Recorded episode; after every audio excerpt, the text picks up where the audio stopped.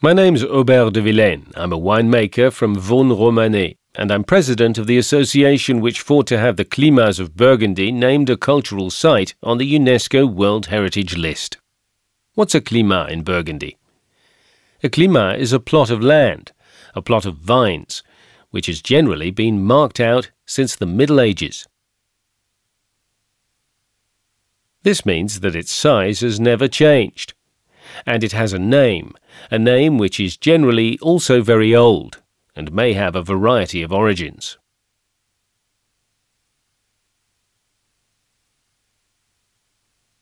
Generally, most climats have names relating to the limestone, which is the stone base on which this hill stands.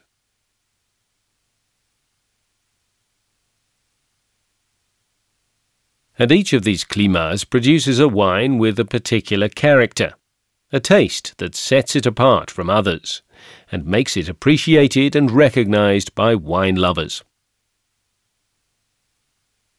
There are 1,247 registered climats along the hill between Dijon and the Maranges hillside south of Beaune. These 1,247 climats form a mosaic, and within this mosaic there's a hierarchy, with Grand Cru at the top, making up less than 2% of the whole hill. Premier Cru are also very fine wines. They're found on the lower part of the Piedmont hillside, like Grand Cru.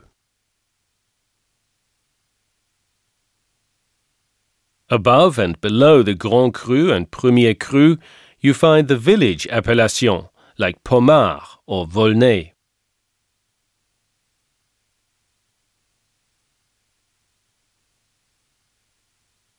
Romanée-Conti gives some idea of scale to this size of climats, as it covers a total of 80 hectares, around average size for a climat, although some are much smaller and others a little larger.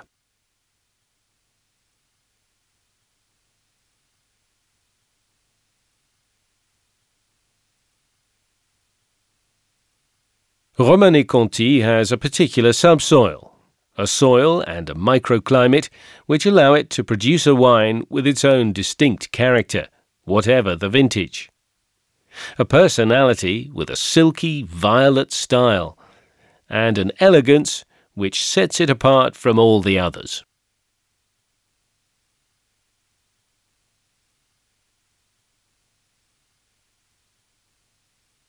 You could say it symbolizes this idea of climat both in its size and the particular style of the wine it produces.